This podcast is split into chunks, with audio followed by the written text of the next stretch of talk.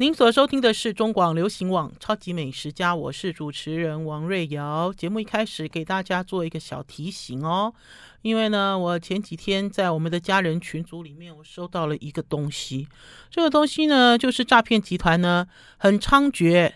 年底的时候，诈骗集团非常猖獗。听众朋友，已经有人哈伪造像类似礼券的东西，然后寄到家家户户里面去。然后呢，因为呢。呃，被发现这个地点哈，离我娘家很近，所以我很紧张哈，因为我觉得这个老人家一定会受骗。就你收到礼券之后，他叫你扫上面的 QR code 就可以去领礼券了。听好哈，这逻辑很奇怪，就他寄给你超商的礼券，然后你还要扫上面的 QR code，然后你才可以领礼券。第一，天下没有白吃的午餐，没有事干嘛要寄礼券给你？没有理由，对不对？而且那个打开来就是超商的礼券。好，几乎是一模一样，好像我们在烧金纸一样。去山上看好朋友，有有假的美金，有假的人民币，哈，你知道，就类似这样子的东西。那所以呢，一定要非常注意，家里有老人家的，一定要非常注意，因为呢，老人家呢收到一个什么东西，都觉得欣喜若狂，呃，都觉得有被重视到，哈，呃，都觉得这是天上掉下来的礼物。大家知道吗？最贵的是什么？最贵的就是免费，好吗？一定要记住这件事，最贵的就是免费，一定要时时刻刻注意哈，免得年底到了之后各自被骗走了，弄了一大堆像这样子的一个有的没有的一些污糟事哈，其实也是不好的。好，呃，今天就从这里开场哈。最近呢，在家里啊煮饭哈，弄东西。呃，前一阵子呢，有一个好朋友，他呢。忽然间私讯我，他说：“廖姐，你想不想吃那个北那个彰化的肉圆呐？”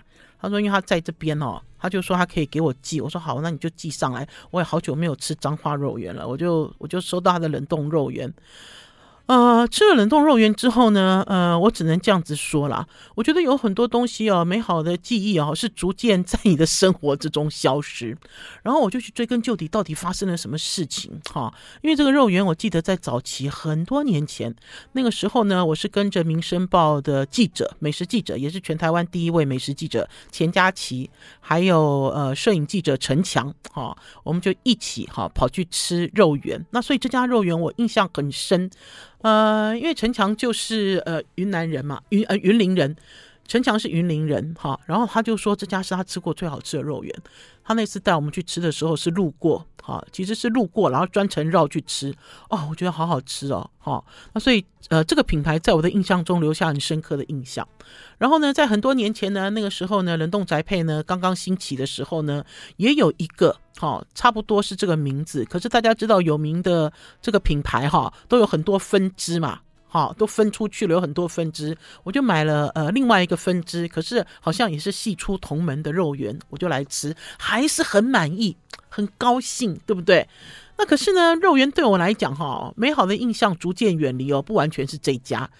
呃，有一年呢，我跑去彰化找我表妹，然后呢，到的时候已经晚上了，我就说吵着我说我要去吃肉圆，我要去吃肉圆。我表妹呢就这样子，这个就表示那个眼神哦，就这样看了我一眼。他说是吗？你现在要去吃肉圆吗？他说他嫁到呃彰化来，他吃肉圆没有一家好吃。我就跟表妹讲说，你怎么讲这种话？你赶快带我去，因为有好几家名店，吃到了第三家。哈，我就已经摇白旗，我就我就说我不是了哈，不是的原因是因为这个肉圆的这个，就比如说它的油耗味，它肉的鲜甜，然后它的这个肉这个肉圆的外皮，已经跟我印象中的美好哈离很远很远。哈，那就像这次呢，呃，好朋友呢特别特别，因为他人就在现场，就给我买了冷冻肉圆寄上来哈，呃。我第一包打开来之后吃了两粒，老实讲，那剩下来的我就不知道要怎么处理了哈。可是大家知道，现在一定要有个观念，这个观念就是你要非常非常珍惜你的食物。哈，我以前哦，就按照我以前，我已经做呃美食记者，我已经做美食记者、美食家哈，超过三十年了。很多东西哦，我自己哦看就知道，就不用吃。哈，那如果呢一不小心吃了不好吃，哈，我就会想办法闪避，我就不想再吃。可是我觉得这样子的态度哈，逐渐有改变。逐渐有改变，我觉得我被改变哈，就是我受到呃改变的最大的有两个原因，一个原因就是因为这个食物很稀少，大家知道我们生长在台湾的这块土地啊，其实是非常幸福啊，我们是吃喝无余哈，然后甚至还太多哈。每年三节，我们的这个食物分配哈，其实是蛮不均匀的哈，就还还还收很多很多。那所以你要很珍惜哈，在你身边的东西可以吃的，你就要尽量吃；能用的，你就要尽量利用。然后还有一件事呢，就是几年前呢，我看到香港美食家蔡澜写的一篇文章，这篇文章其实是一个反效果。好，我不赞成他文章里面的观点。好，大家会发现呢，呃，我其实。应该是讲说，大家会发现呢，我在阅读，还是说大家要鼓励大家在阅读东西的时候，嗯、还是说你在摄取资资讯的时候，哈，你其实自你其实不是一个冰箱，让人家填进来了，哈，你必须要做一个纱窗，每一个人都像一个纱窗。纱窗上哈有孔隙哈，有用的对的才要让他肉才要让他进来哈，而不是说哦他是一个名人哦，他放个屁都是香的好。我觉得台湾社会其实现在弥漫的就是这样子的感觉，就是如果是一个名人哈，随便他讲随便他诌，他都是对的，大家就认为哇对对对，我又怎么样我又怎么样，动动脑子先想一想。好，我们要先休息一下，进一段广告，再回到节目现场。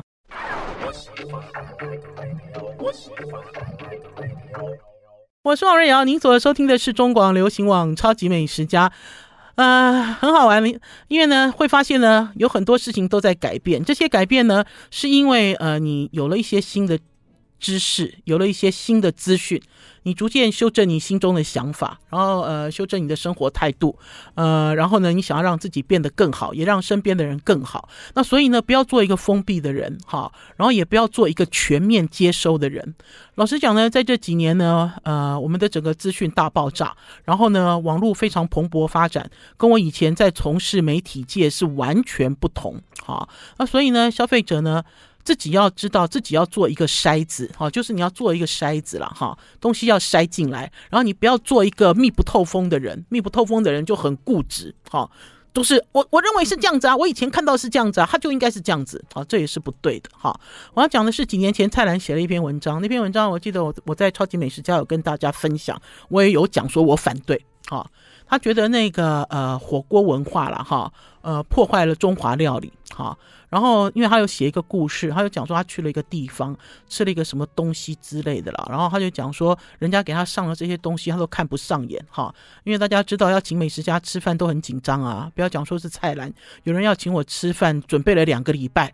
好，然后紧张兮兮，然后我记得，呃，蔡澜应该是讲说，我应该是看到了他的一些观点，然后逐渐去 follow 他，然后呢，从他的这个论点里面去找，哈，去找寻，就是相同。如果我今天相同是美食家，我应该要用一个什么样的正确的态度？好，对我来讲，那我 follow 他之后，我就发现有一些文章，他就会讲说，哦，人家请他吃饭啊，做了好多菜哦，很多菜啊，他都看不上眼。好，全部都反正就他就是不试，好，他就是要试最最厉害的那一道，好。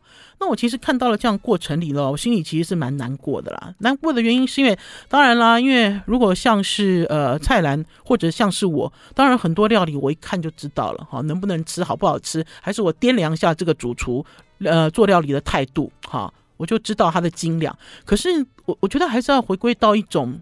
怎么说？我我觉得还是要回归到一种，就是很多东西你还是要吃过，吃过之后，然后有感觉，然后会珍惜，而不是说我看到它一个菜的形状，我就认定它的菜就是这样子，你就给我 pass 过去。我觉得这是不对的。好，呃，回归到一个很简单的想法，就像我做记者做了三十几年，我遇到了厨师问的问题，其实都差不多。好，然后甚至于呢，还有人质疑我，他说：“你这个不知道这个答案吗？”好，我在问问题的时候，还有旁边有人呛我说：“瑞瑶姐，你不知道这个答案吗？”知道啊，我怎么不知道啊？我只是不知道这个厨师要怎么回答。好，不是我的答案，是厨师的答案。因为我是一个记者，我是一个美食家，我要先聆听，我要先聆听，哈，然后我要先弄清楚状况，我才会下判断。好，用同样的方式也来分享给我们听众朋友，在你的生活周遭就是这样子。好，那我要回到这个肉圆啦，这个肉圆哦。我吃的时候，我就想到很多年前我去台中，有人跟我讲说，台中哦有一家包子，有一家大面羹，好好吃哦，水煎包，哦，一大早就托我去吃，然后我就看到这个老板在做水煎包的时候没有擀面皮，他的面皮哦都像是一坨一坨一坨一坨哈软软湿湿的东西，那所以当他要包水煎包的时候，他就捏一坨那个东西，然后用手拍一拍，把它拍扁，然后就把馅料包进去，好，然后收口。就拿去这个油锅里煎，我就想说，这样子的面皮怎么会好吃啦？我的天哪，我的天哪！可是呢，台中在地的朋友就跟我讲说，诶，它皮薄馅多，诶，哦，好，我就有一个感觉，好，就是我们所谓的面皮是什么？面皮要有劲道，要有这个均匀的厚度，哈，呃，不是靠这个，不是把它完全松弛，哈，完全松弛的方式来包裹。那所以，我那天在吃这家肉圆的时候，我就有这样子的感觉哈。大家知道，在制作这个肉圆皮的时候哈，就是有一个动作很重要了哈。不管你今天是做成糊状的，还是做成调水的，像这个。像这个那个呃太白粉水哈，因为你要去 keep 嘛哈，就是你要用铲子啊哈，就给它一直打打打打，把它打成一个很浓很浓的一个糊状。可是，在打成这个浓厚的糊状的过程里面，你要很均匀了哈。为什么我敢讲这样子的话？因为有好多人不会做菜啊，然后可是有好多人哦，在讲别人的菜哈，都头头是道。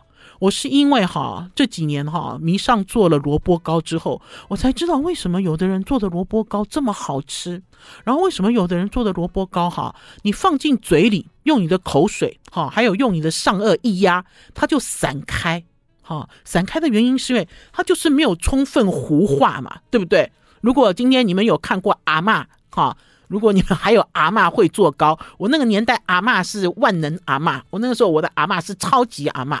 可是搞不好现在听众朋友的年龄有二十几岁的，有十几岁的，你们的阿嬷年纪搞不好比我还年轻，搞不好没有做过这些哈，就所谓 homemade 哈，自己在家里操作的食物，你就没有办法去辨识外面的食物到底做的好或者是不好，你只能够辨识外面的食物做的合不合你的胃口。好，就说很多人其实，在评价美食的时候，就会讲说啊，这太甜呐，这太咸呐，好，呃，它的这个颜色太丑啊，好，就等于是我们其实都是用视觉，好，还是用我们所知道的很浅的味觉来评量食物的好坏。我们其实没有深究，没有深究的原因是因为你并不知道这个食物到底是什么制作的。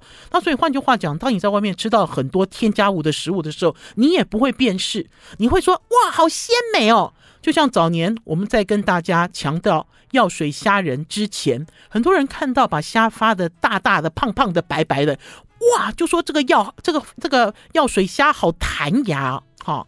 那可是我们这几年一直都在推广，告诉他，告诉大家，虾仁有虾仁的颜色，虾仁有虾仁的味道，虾仁有虾仁自己的组织，而不是弹牙的时候，你才会知道说，哦。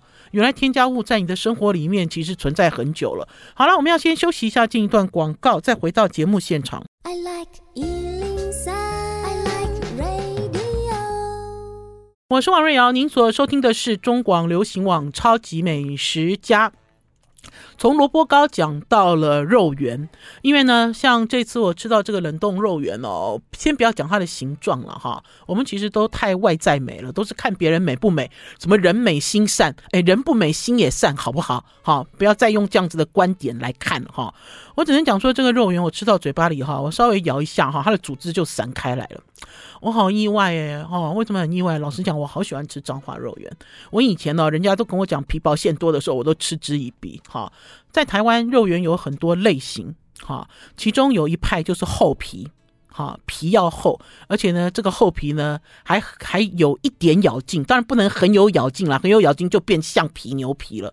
可是我自己吃的时候，我就会发现说，哎，惨了，哈，因为它整个呃外皮的组织，呃，是你不用呃。你几乎是搅两下了，它就散开了。哈，换句话讲，就是它在这个糊化的时候，哈，并没有做得很彻底。哈，并没有做得很彻底。因为老实讲，这个糊化，呃，他们家这么大，搞不好都已经透过机器了。如果没有透过机器，如果还是手的手工糊化的话，要很费劲儿了。哈，就是有一些工序应该已经逐渐消失了。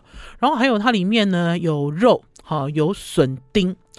嗯，我在吃到它的笋丁的时候，我也心里在想，这个笋丁哈，不能讲笋滴丁，它应该叫笋衣丁。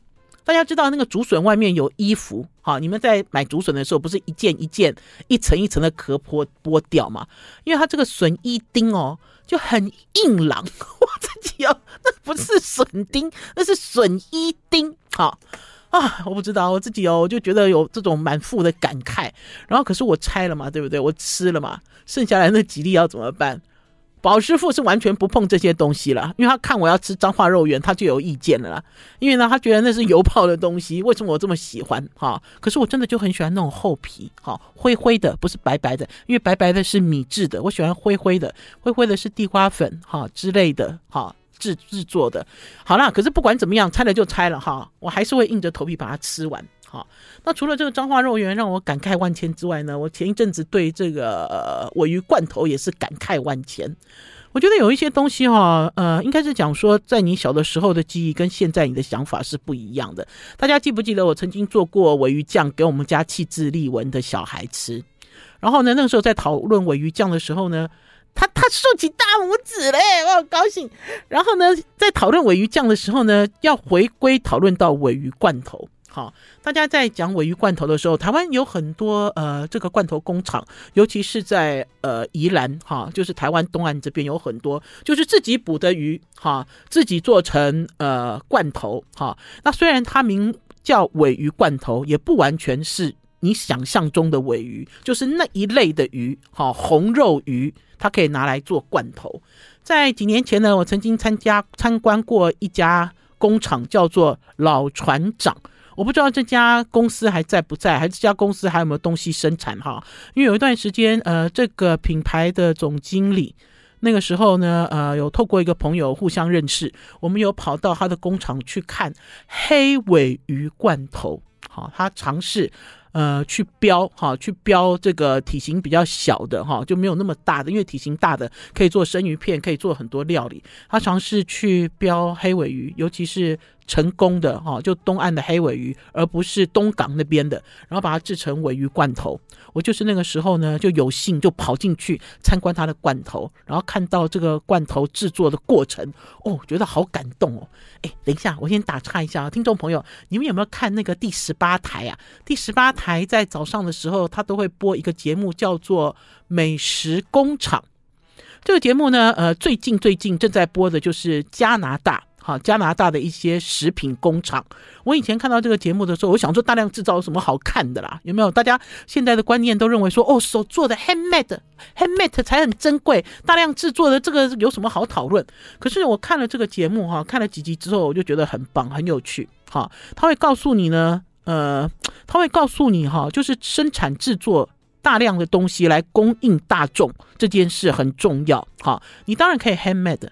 我们其实现在在网络上有好多 handmade 的东西，包括宝师傅，宝师傅也要开始出一些手制的料理的时候，就会发现它非常昂贵。好，为什么？因为他告诉你它是手制，它没有办法大量生产。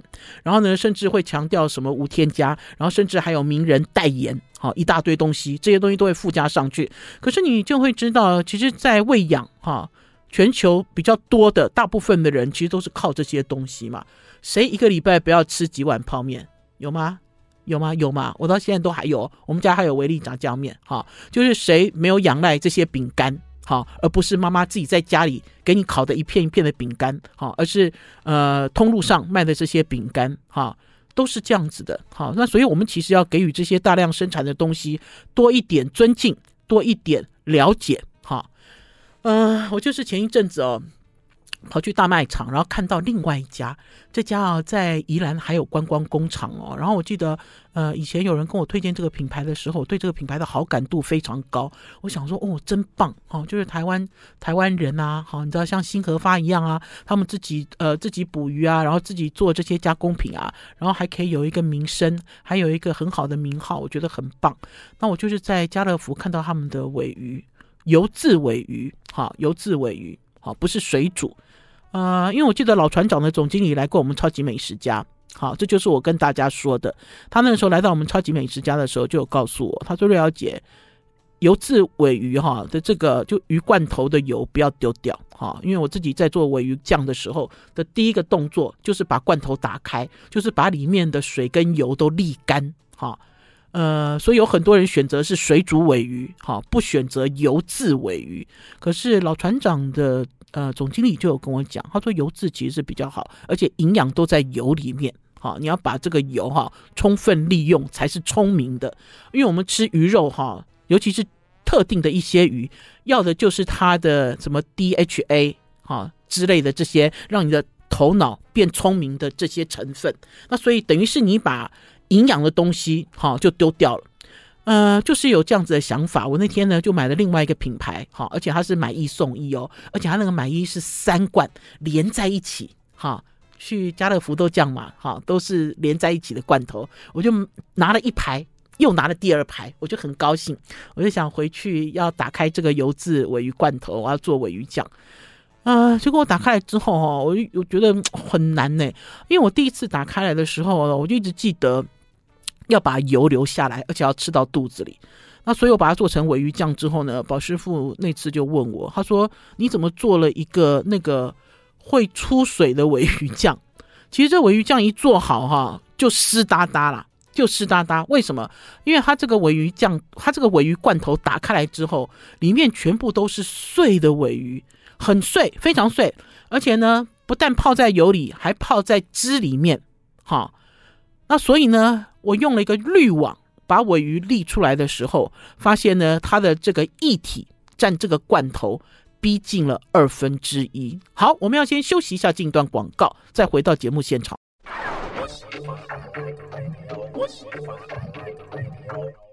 您所收听的是中广流行网《超级美食家》，我是主持人王瑞瑶。我在说那个尾鱼酱跟尾鱼罐头的时候，我们家气质丽文都皱眉头，因为我不知道我们家气质丽文买的那个。鮪鱼罐头打开来的状态是什么状态？碎，可是是碎碎的吗？对，对啊，好奇怪啊！哎，听众朋友，我从小到大哈，我印象中哈，就尾鱼罐头，不管是水煮还是油渍，打开来应该就是有鱼肉的组织啊，它不是碎碎的。可是关键是在于，我在很多年前，那也是超过十几二十年了，很时髦哦。我在搜狗买了鮪鱼罐头，那是日本进口的鮪鱼罐头。好，那是我对于日本鮪鱼罐头的初体验。打开来就是碎碎的，哈，呃，而且他们那个时候就等于是他就告诉你，就是鮪鱼酱，因为它已经是碎掉的嘛。可是关键是在于也没有那么湿啊，就是等于是呃要去讨论它的这个呃固形物。好，跟一体之间，好，这里面的关系。然后还有，我从小到大，比如说我吃的是海底鸡，海底鸡就是一整块的啊。以前从小到大，我妈妈、我阿姨、我爸爸教我们做尾鱼酱，就是打开来之后，把这些油水沥掉，然后把这些固形物要用汤匙把它压碎，然后再加美乃滋啊、洋葱啊，还是马铃薯泥啊，做成我们自己要的尾鱼酱。可是曾几何时，呃，在坊间，因为我为了这件事，我还特别跑去通路上去看哈，就大家怎么都在卖这个碎尾鱼丁啊？不能讲丁哈，它连丁都不是，呃，应该是讲说呃碎的尾鱼米米型啦，好，比米还小，类似像这样子。而且对我来讲，我是觉得很冲击的是，怎么有那么多油，怎么有那么多水？哈，如果我没有把它过滤掉的话，我又要做。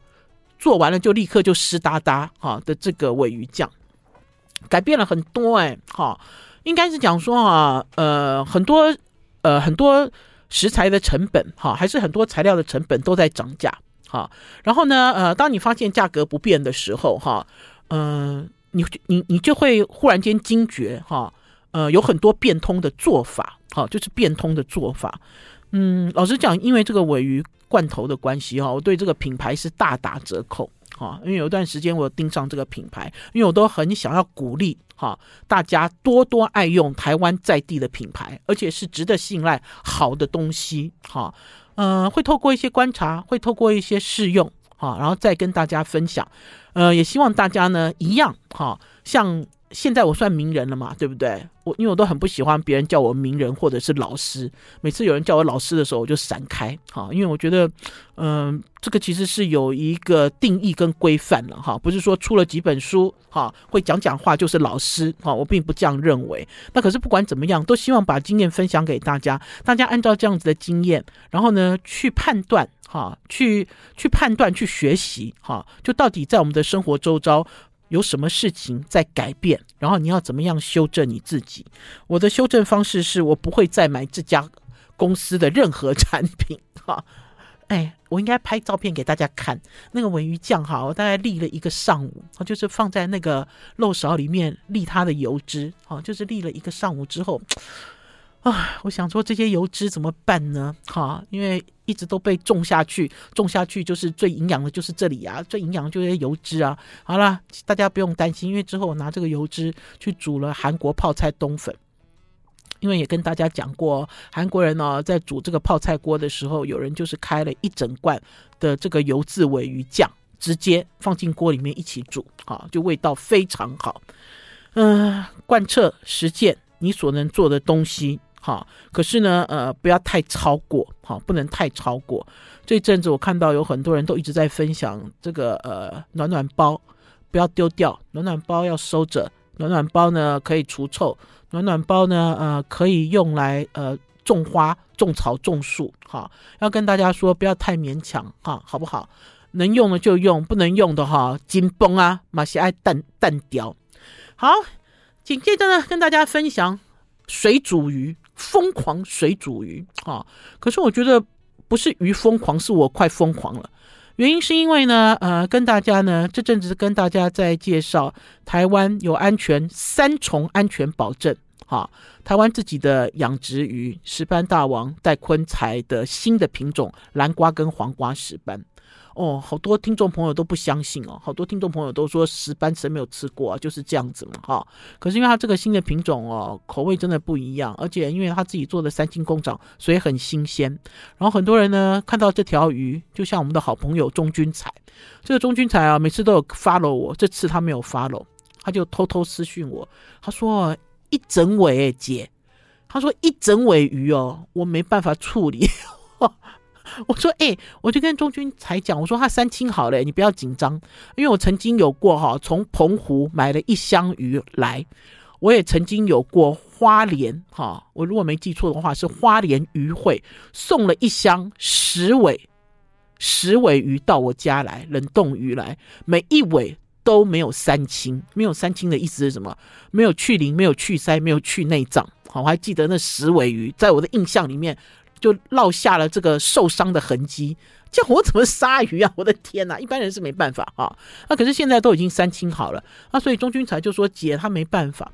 我想说为什么会没办法？吃一整尾鱼有那么难吗？而且这鱼好好吃哦。我之前呢已经请宝师傅示范了几种吃法，然后都是用清蒸的方式。其中有一种很简单，就是把豆腐乳、酱油拿出来，然后把这个鱼完全解冻，然后涂抹全身就拿去蒸。然后另外一个呢，就是宝师傅做了一个四川式，四川有一道菜叫做冬菜炒肉丝。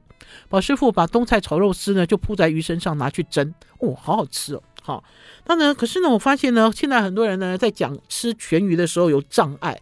这个障碍一方面是因为你遇到的是整尾的鱼，再者很多人其实不会挑鱼刺，对不对？大家承认对不对？好害怕吃到整尾的鱼咬到刺，可是对我来讲，我也很害怕吃到鱼一不小心会咬到刺，可是我怕遇到的是软刺，哈，软软的刺好像暗器。好，如果这个刺呢是硬的，是明显的，你其实一吃到你就知道，你就会拿出来了嘛。而且大家知道吃鱼不能大口啊。大鹏湾食堂的女堂主秀珍就教大家吃鱼，吃鱼要从门牙开始进去，门牙之后呢配上你的舌头，一有鱼刺你立刻就可以挑出来。那所以呢我在家里呢做了疯狂水煮鱼。好了，我们要先休息一下，进一段广告，告诉大家我有多疯狂。为了想要拯救台湾的养殖渔业，拼下去了。休息一下再回来。I like 103, I like radio。您所收听的是中广流行网超级美食家，来介绍一下疯狂水煮鱼。我其实吃过这条鱼，吃了很多次了哈。然后呢，我是因为呢有一次呢，在一家非常有名的餐厅叫做 Estera by Angie，这家餐厅在十几年前很红。他的第一家店开在国父馆附近，而且呢，他的这个老板韦恩是珠宝商的第二个儿子。你看，都还有这种像那种宫廷的那种恩怨故事。因为他是老二啊，所以家业不归他管啊。那所以呢，又要拼命表现。我发现，其实，在餐饮界哦，有很多这样子的这个，就有很多类似这样子的人物。哈，就是他们家家业很大，可是他不用管家业，可是他要挣出一个事业给他的长辈看。哈，要要要要给他的长辈看，所以他们会走餐饮业，好，会走餐饮业。然后我记得我那年去采访韦恩的时候，韦恩就跟我讲说，他只要他只有拿出口袋里的一颗钻石，就开了这家餐厅。这颗钻石是五千万，我那个时候对这个故事印象好深刻哦。听众朋友，你以为我傻了，我会相信吗？没有。可是听众朋友，我记住了这个故事，这个就是行销的厉害。那呢，那一年呢，呃，他呢，呃，请了一个人叫 JoJo，这个 JoJo 现在在呃民生社区有几家餐厅哈。然后这个 JoJo 之后呢，也去了别的餐厅去做。呃，JoJo 是一个意大利人，他很有趣，他都说我不是给这些人请的，他说我是跟我是平起平坐的哈。这个也是。我我得到的一个很新的一个概念了。我们都认为说这个餐厅的厨师就是这餐厅的老板请的，其实不是，他是合伙人。然后九九那一年呢，就用一个锅子，一个椭圆形的锅子，呃，端出了一尾水煮鱼，意式水煮鱼。啊，为什么我印象深刻？大家都知道吃西餐嘛，会告诉你会跟你讲说，外国人哪里有吃整尾啦？外国人都嘛是取鱼柳。对不对？你看到整尾鱼就一定是煮成鱼汤的下杂鱼之类的，要拿来炼高汤的。可是没有，我那年就是吃到了这个水煮鱼，我就好惊艳哦！而且我吃完之后哈，我过没几天我就回家再煮一次，再煮一次给宝师傅吃。然后呢，它的这个还原跟复制程度哈，可以逼近九成。因为做这道疯狂水煮鱼哈，它是来自意大利的一个西南方一省，哈，就是他们一个省的一个。当地的一个代表料理，好，我要做这道菜的前一个晚上，我还跟那个 Alan 在讨论这条，因为这条鱼哈，我在之前几年前 Alan 带我去东京的时候，我看过日本的意大利师傅把这道鱼做得非常的高级，而且还有桌边服务，好，然后当然不是上整尾，它还是只有上鱼柳。的那样子的一个过程，哈，那所以我才知道，在一在日本也曾经有一段时间非常疯狂迷恋这道菜，然后呢，这个风气也引到台湾来，就有一段时间呢，台湾一些呃网络上的一些料理研究家，哈，还是一些分享美食的部落客，他们也在家里，好疯狂的做这这条这条鱼，就这道菜。那这条鱼简单，为什么简单？因为这条这条鱼哦。听说呢，就是渔夫料理，就是渔夫在船上捕到什么鱼，他们就会做什么东西。可是大家在想哈，这个船出海之后，船上可以放什么吗？哈，最多就是罐头，哈，所以他们会用很多腌制物，罐头装在罐头里的腌制物来煮这条鱼，里面包括去籽的黑橄榄，包括提鱼，包括酸豆，哈，腌制的很咸的那种提鱼，包括酸豆，哈。用这三种东西，还加上白酒跟水去煮，好，那当然一开始呢，这个鱼呢有稍微煎一过了，有稍微煎过，然后呃在煎之前呢，大蒜油先在这个油里面爆香，然后之后大蒜还会回来，然后呢，他在煮这条鱼的同时，也会放一些贝类。好，在台湾最容易取得的贝类当然就是蛤蜊。可是如果你已经出海了，你其实是捞到什么贝就丢什么贝，对不对？捞到了那个淡菜就丢淡菜，捞到了带壳的东西都往里面丢。好，那所以就是共同就是用这个腌制的有咸的有鲜鲜美的这个物质，好，然后再加上各式各样的海鲜的水，还有酒，白酒，白酒煮过之后有一个香味，有一个发酵的陈味，然后去。烘托这一条鱼，哦，好简单做。可是听众朋友，简单归简单哦，对，还有小番茄。好，它这个材料里面最重要的还有小番茄跟节瓜。好，那我觉得小番茄哦，呃，如果是在船上的话，就有番茄罐头啦。还有节瓜，节瓜应该是季节性，还有节瓜就是装点这条鱼的美丽。我那天在家里啊，直接开直播，因为呢，最近呢会发现呢，我直接开直播教做菜哈，比我。辛辛苦苦花好几个小时剪影片、剪浓缩影片给大家看，大家更爱看哈。原因是因为你们可以跟我有互动，对不对？可是我那天在家里哈教大家开直播，教大家做疯狂水煮鱼的时候哈，老实讲我是穿着睡衣啦，也没有化妆。那所以呢，所有的镜头呢都一直对着瓦斯炉。有一段时间呢，这个鱼啊盖上锅盖要煮十二分钟的时候，那个镜头就对着那个锅盖。好，因为那个锅盖也没有反应啊，也不是透明锅盖。因为我找了一个很大的锅子，因为我们家没有椭圆形的汤锅嘛。我们有一段时间呢，有去看那个 Alessi，就是一个很有名的一个意大利设计师品牌。我们有看中他一个铜的专门的煮鱼锅。可是想一想哦，除了煮鱼还能干嘛呢？听懂没有？你的椭圆形锅要干嘛？然后我们家里已经有一个一口蒸鱼神器了，那是从中国大陆来的，就是中国人发明专门为了中华料理所发明的一个椭圆形的蒸汽锅蒸锅，好，里面包括蒸架，包括椭圆形的盘子。可是因为那个锅子哦，大家知道，因为是从中国大陆来的，它的铁很薄，即使是不锈钢，它的铁很薄，它不适合炖煮。哈，炖煮锅呢，就比如说要炖煮这只鱼，然后要加上锅盖，要密闭，要让它在里面跟这些食材混在一起的时候，其实要的是铜锅，要的是铸铁锅，所以我就没有买哈，我不可能为了要煮一只意大利的鱼去买一个锅子。哎，我这样讲好像自己打脸呢。我曾经买了一个一万多块的锅子，就是为了要煮那个那个海鲜饭，西班牙海鲜饭。对对对，我曾经干过这种傻事，好，那所以听众朋友如果要看，如果要学疯狂水煮鱼，就上王瑞瑶的超级美食家的脸书粉丝专业。呃，为什么我其实很少开直播的原因，是因为大家有没有发现，因为直播的影片不能储存，不能再上传到 YouTube，还是我今天在 YouTube 里面开直播，我不能储存，我也不能剪接，我不能后置，就至少目前为止，我还没有进到他的这个后面的场域去做这件事。因为太费时间了，我每一天要剪那么多影片，啊、可是不管怎么样很热闹，因为开直播的时候就有很多互动跑出来，然后大家就会提问，好，就会针对石斑大王的石斑鱼提问，然后大家也会提问说，哎，黑橄榄在哪里买呀？啊，酸豆长什么样啊？好，然后大家就会在这里面充分讨论。好了，我下次如果开直播做菜的话，我会穿戴整齐，好。我不会让大家哈，就比如说在十二分钟只看到铃木主厨，因为我拿的是铃木主厨的食谱，啊，我最后用的是他的版本，啊，来教大家做疯狂水煮鱼。我下次不是只有看食谱，下次还可以看到我的脸，然后下次搞不好在等待的过程里面可以好好坐下来来聊料理。唉，什么东西都是慢慢开始的，希望听众朋友能够追上哦。